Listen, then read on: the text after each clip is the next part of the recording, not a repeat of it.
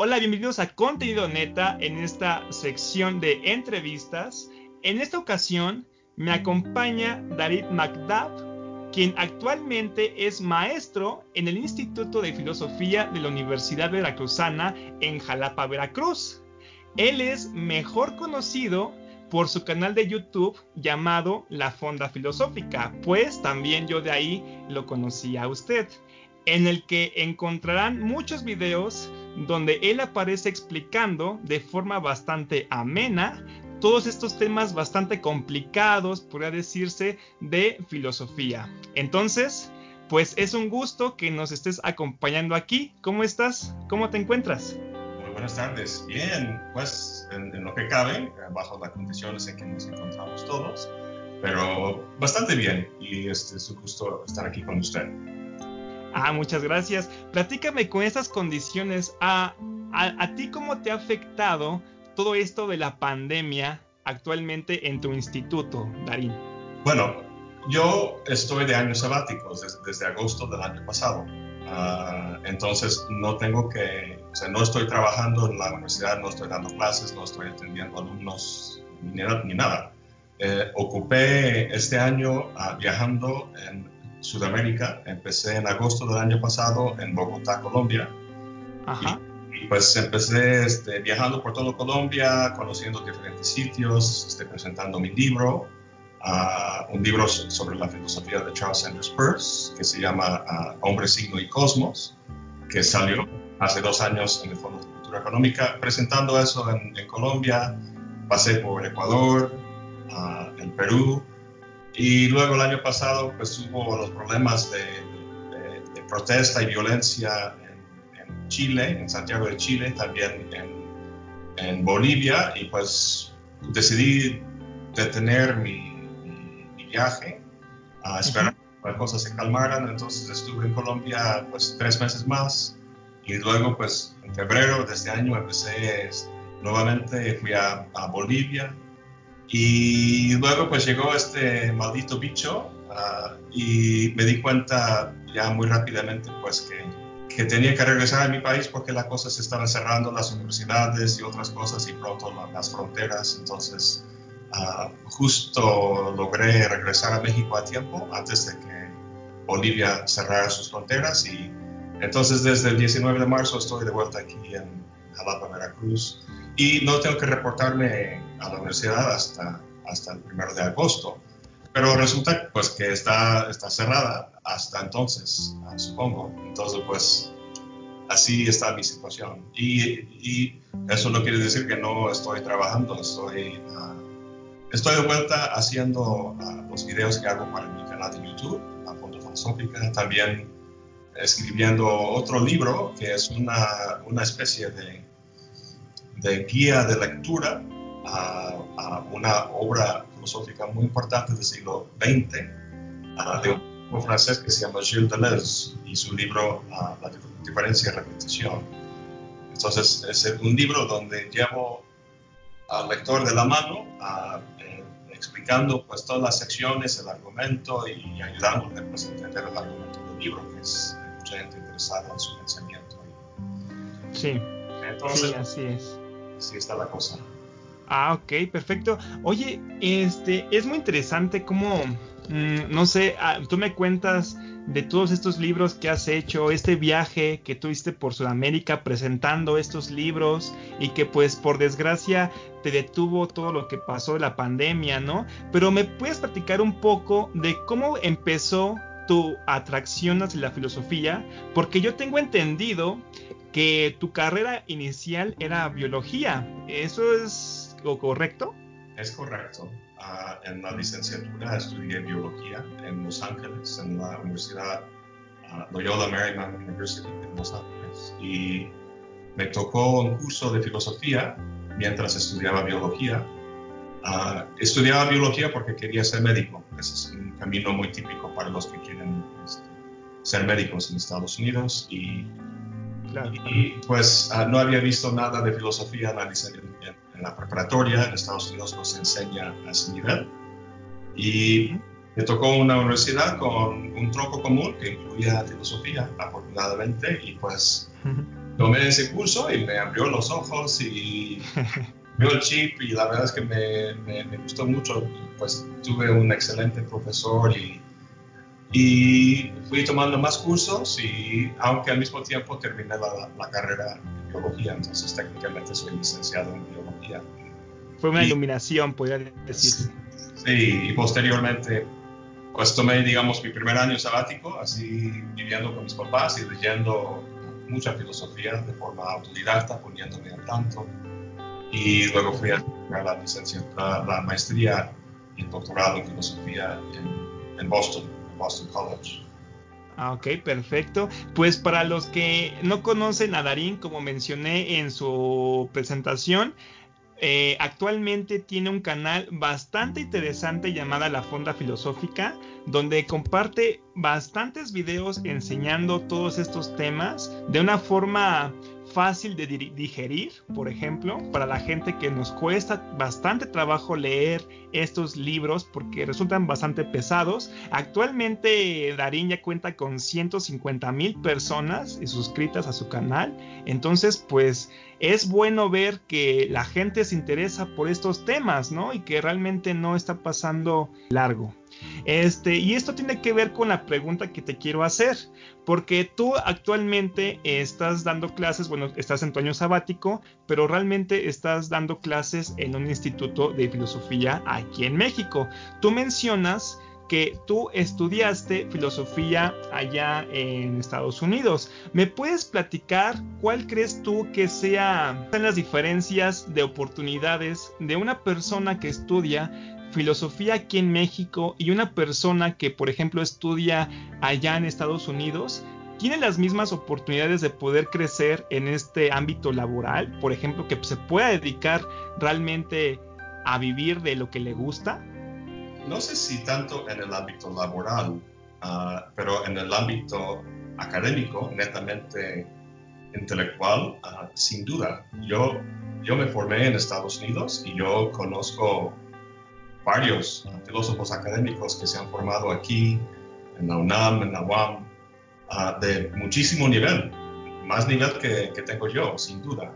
Y entonces, uh, que uno puede formarse bien, depende de muchas cosas, depende, pues, de las capacidades de uno, de, su capacidad de lectura, su interés por el tema, si le toca este, buenos maestros y, tal y cual. Pero que existe aquí en México, al menos, sí existe, sin, sin, duda.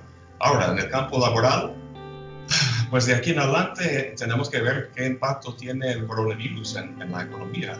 Yo, o sea, he leído, he visto reportajes últimamente sobre recortes en pues, diferentes dependencias de la nación, esas dependencias que dependen de, de, de CONACYT y otra, otros organismos uh, y entonces posibilidades de, beca y oportunidades de beca por el estilo. La verdad es que no sé, a lo mejor, a lo mejor por toda la experiencia eh, que los maestros ah, de todos, casi todos los niveles han, tenido en los últimos meses con dando clases en línea, a lo mejor el mundo académico, no solamente aquí en México, sino en Estados Unidos y otros lugares, uh, empiecen a recortar, digamos, este, sesiones presenciales a, poner más cosas, en línea porque es más barato y si no hay dinero en los próximos años por el impacto este, global de esta, esta pandemia, entonces la verdad es que no, no, opinar. ¿Estás de acuerdo tú que, por ejemplo, tendría que ver también eh, con las bases económicas que tenga uno para poder eh, ahora sí que dedicarse a la filosofía o, por ejemplo, a la investigación? ¿O no tiene nada que ver? Tiene algo que ver. El mismo Platón decía que la, filosofía es, un asunto de, de, gente despreocupada de cuestiones económicas. O sea, para gente es, un estudio de lujo, porque uno, uno especialmente en su época, la gente que podía dedicarse a ese tipo de vida, ese tipo de, de contemplación, etcétera, ah, pues obviamente no trabajaba en, en, el campo, no tenía que trabajar de día a día para sobrevivir y solo a, muy pocos les tocaba eso. Y hoy en día, pues eh, más o menos igual.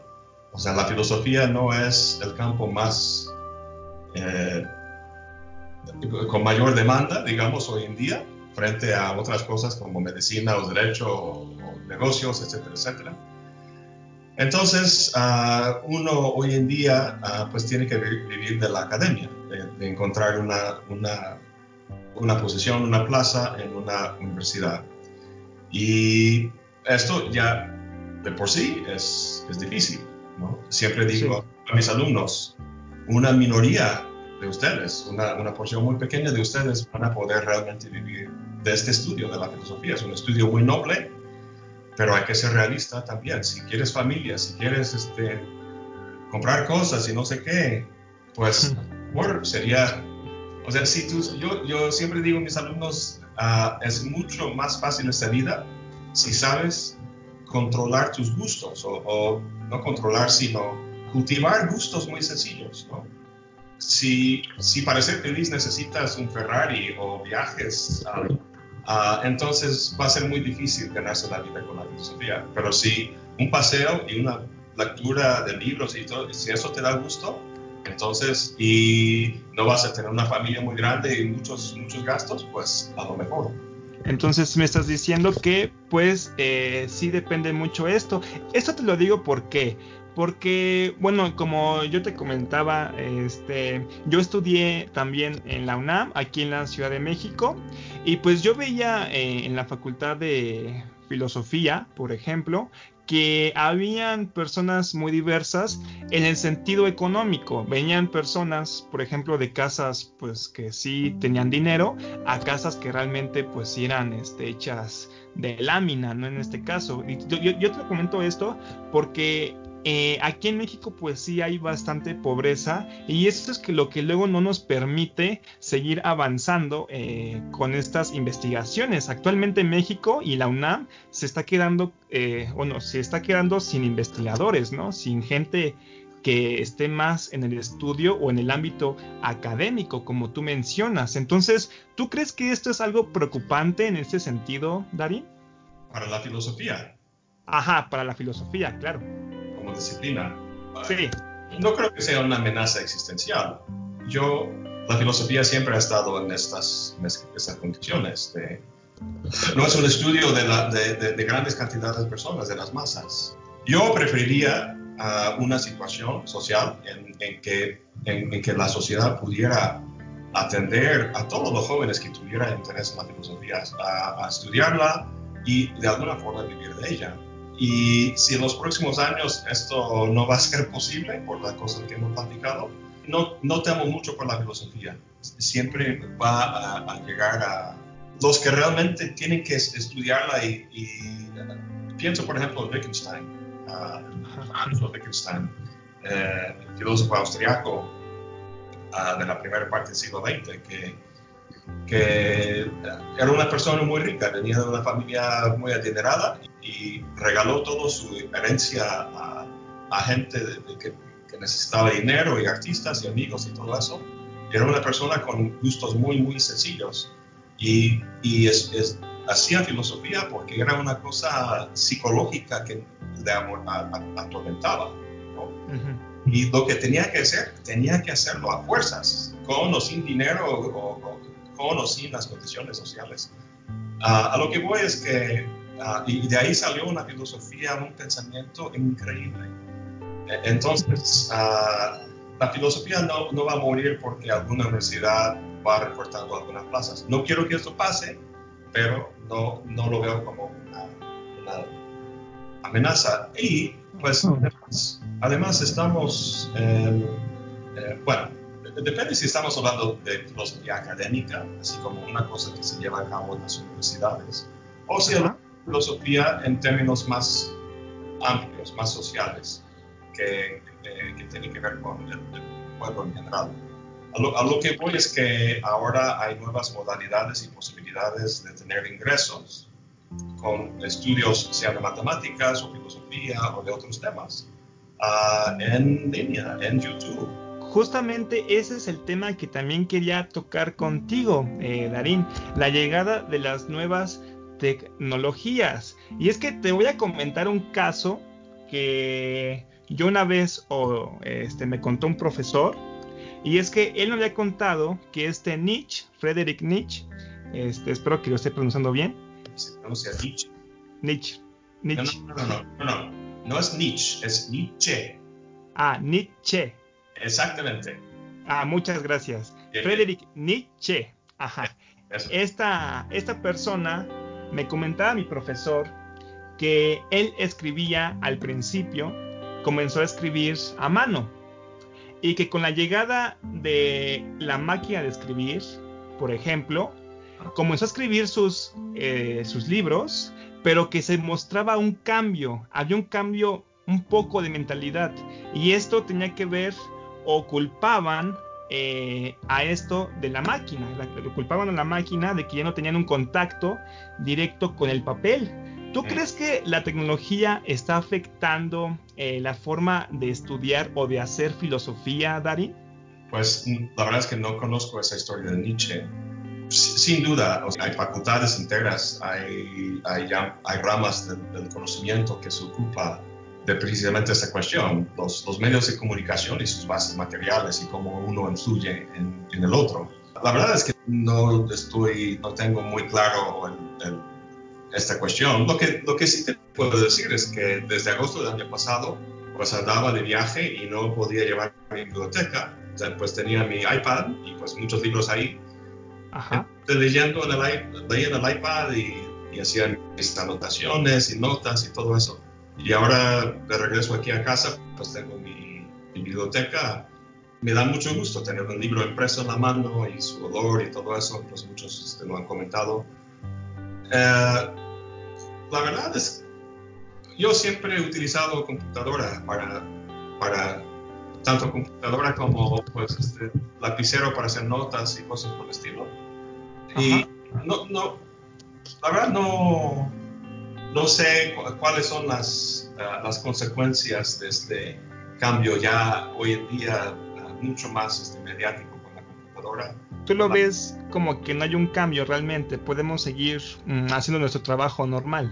La, la verdad es que no sé, no, no puedo opinar, no, no, no sé cuál sería ese cambio. Yo no lo noto en mi, en mi propia vida. Ah, a lo mejor si reflexionara bien sobre este asunto, pues me, me daría cuenta de diferentes cosas. Yo creo que, bueno, un, efecto de, lectura en medios digitales ah, conectados a Internet ah, es, que la gente empieza a, leer de forma, creo que más superficial. Hay, cosas que distraen, siempre hay ligas y hacen clic y, uno está como perdido en un mar de, sitios alrededor del texto que uno está leyendo y como que pierde cierta soli- solidez y no sé cómo describirlo. Y me gusta mucho tener el libro en la mano y, y saber dónde estoy en el libro, o sea, ver el, el, el- el grosor, digamos, de, la, de la- la cantidad de páginas que he pasado y las que, que faltan. Y, ah, pero bueno, esa es una respuesta muy sencilla y casi estúpida. Pero bueno, más, más o menos lo que tú me mencionas es que las distracciones han cambiado, ¿no? Eh, la tecnología lo que nos podría llegar a, a dar son nuevas distracciones, ¿no? Que antes pues no teníamos. La novedad, digamos, en estos días ah, es material didáctica en línea.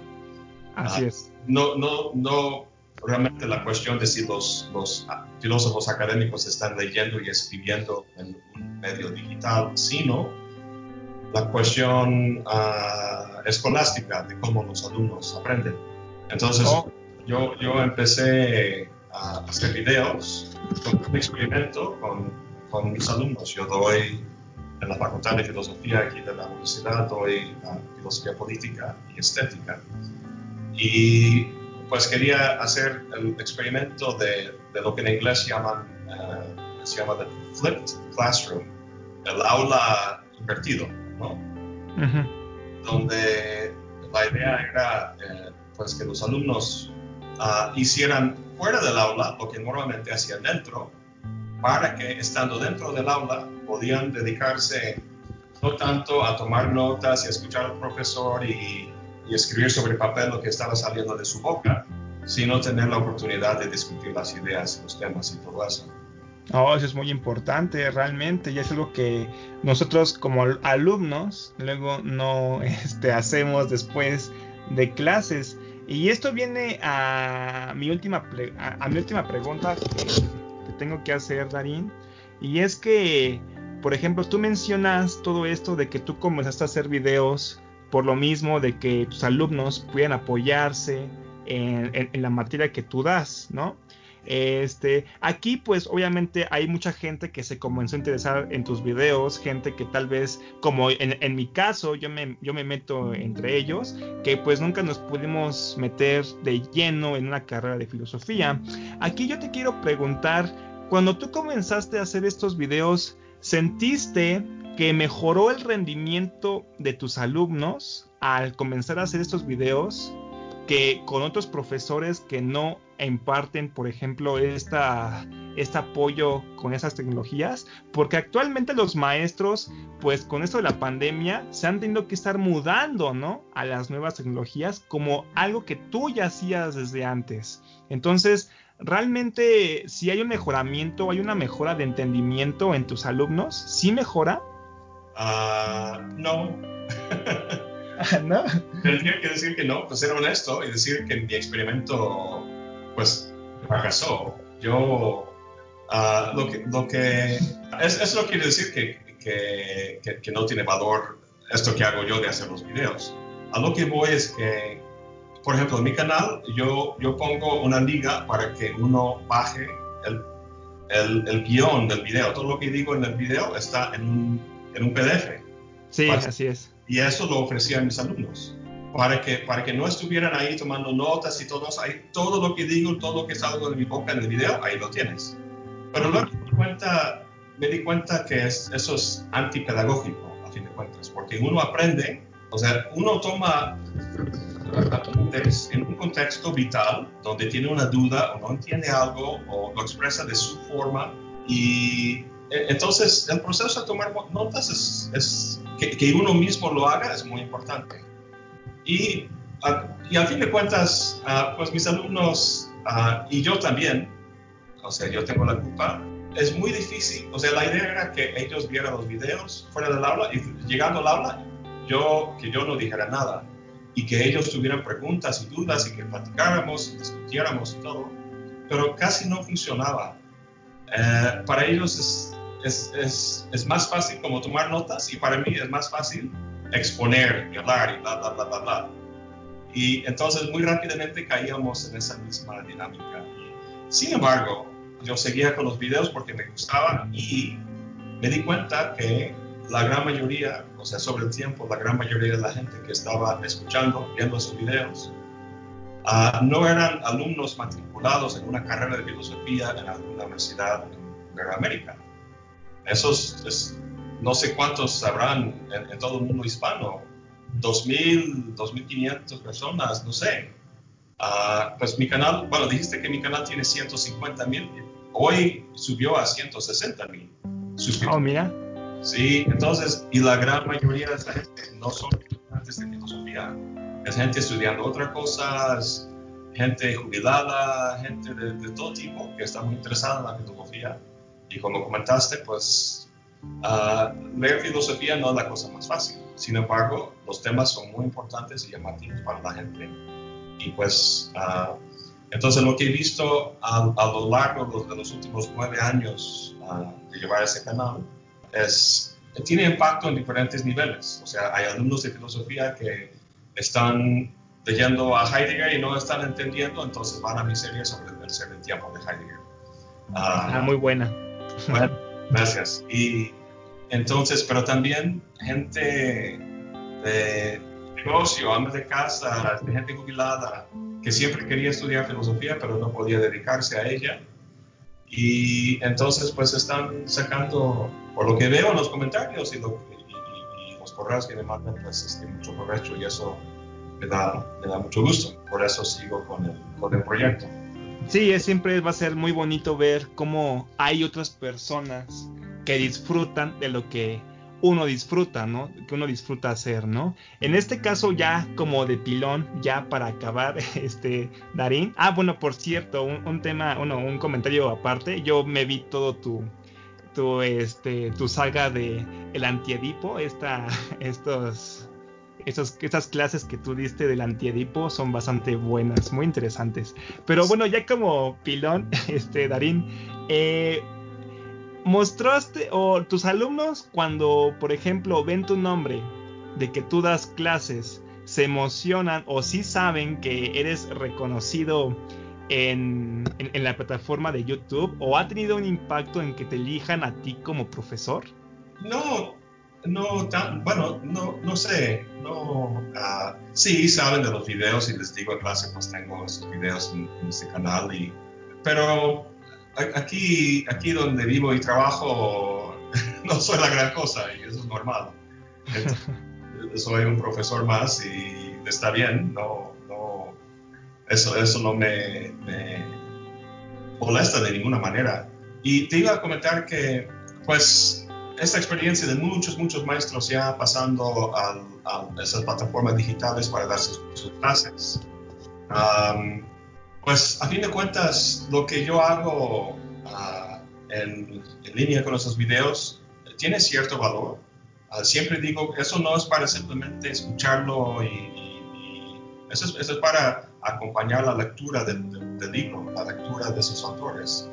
Ah, y eso tiene cierto límite. La verdad es que lo ideal es estar en un en un aula con este, unos cuantos alumnos y un maestro, así en un como seminario, un grupo uh, presencial en vivo para la discusión, porque pues la gente escribe comentarios y muchas veces preguntas y yo trato de responder las preguntas, uh, pero es, es, muy limitado. Entonces la experiencia pedagógica no creo, al menos yo no veo en los próximos años, eh, cómo puede la enseñanza en línea sustituir realmente a una enseñanza en, persona.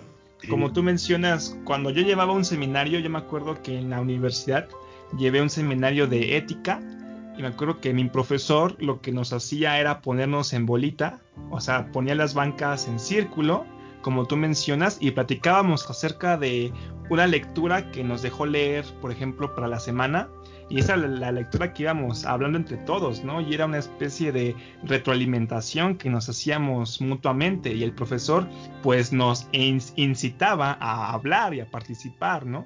Y eso de alguna forma puede hacerse en línea con Zoom y no sé, mucha gente y muchas cajitas que estás viendo en diferentes caras y pero a mí no, no me ha tocado. Entonces, de hecho, todos los maestros tienen más experiencia que yo dando clases en línea. Yo no doy clases en línea yo, yo subo videos donde yo explico ideas, pero no son clases, porque no tengo interacción real con alumnos, más allá de los comentarios que hacen en la sección de comentarios. Pero la verdad es que yo tengo cierta envidia de, de mis colegas aquí en diferentes partes que han lidiado con eso y ya, ellos ya tienen más experiencia que yo dando clases en línea.